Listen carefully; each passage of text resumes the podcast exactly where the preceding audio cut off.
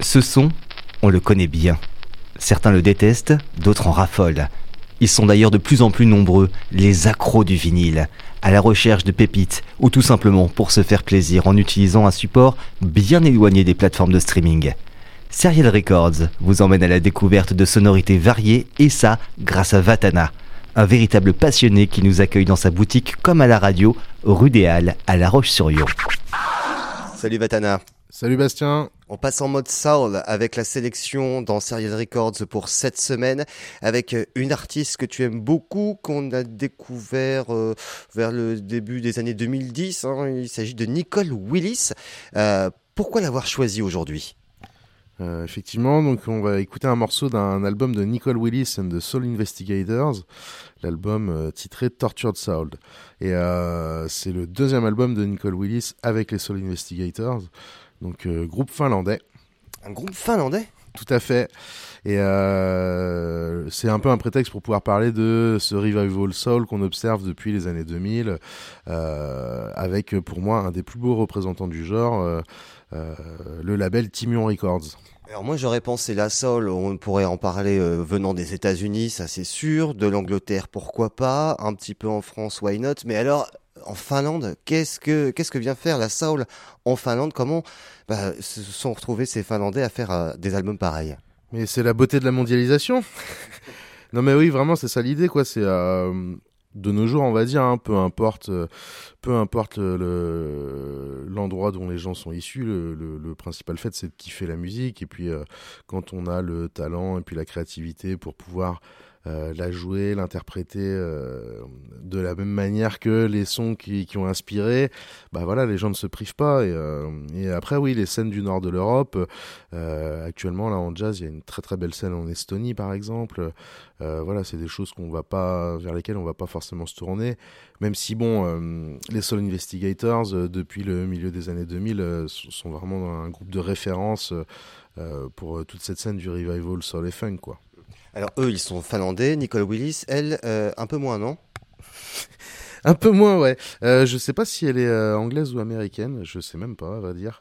Et euh, donc ouais, elle, se fait accompagner par ce groupe-là. Euh, Timion Records, c'est un label important puisqu'ils ont réédité de la soul américaine, mais ils ont également sorti des disques où euh, moi j'ai souvenir qu'à l'époque on savait pas forcément si c'était des choses actuelles ou pas, quoi, puisque les pochettes sont vraiment très ressemblantes à des pochettes qu'on peut voir dans les années 60 ou 70, y compris sur la qualité des pochettes, quoi. C'est c'est vraiment fait à l'ancienne et très bien fait, quoi.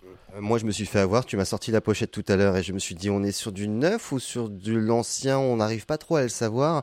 Euh, tu m'as même ouvert, euh, voilà, le, vinyle, la pochette. Parlons-en un petit peu aussi de cette présentation. Et as raison, c'est très très typé des années, des années 70, voire 80 un petit peu pour certains pour certains groupes. Ça rappelle des souvenirs.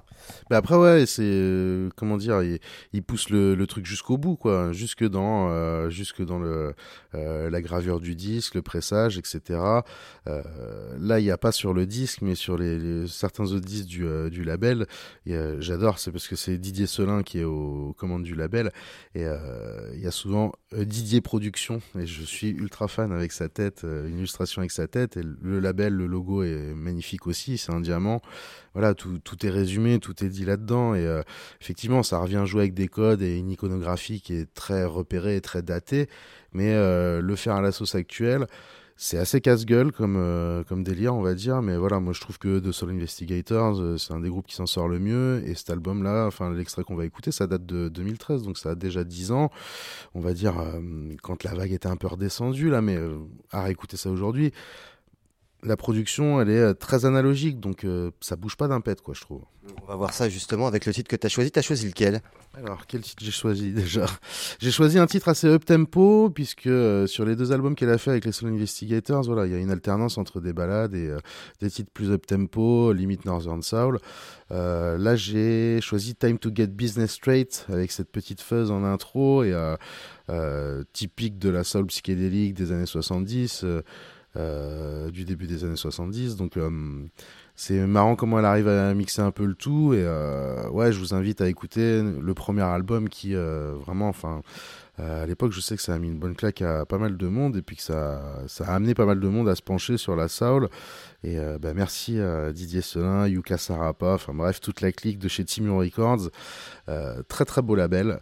Et un extrait de ce très bel album qui est un peu passé Enfin, c'est pas qu'il est passé inaperçu, mais il a eu beaucoup moins de succès que le premier avec les Soul Investigators.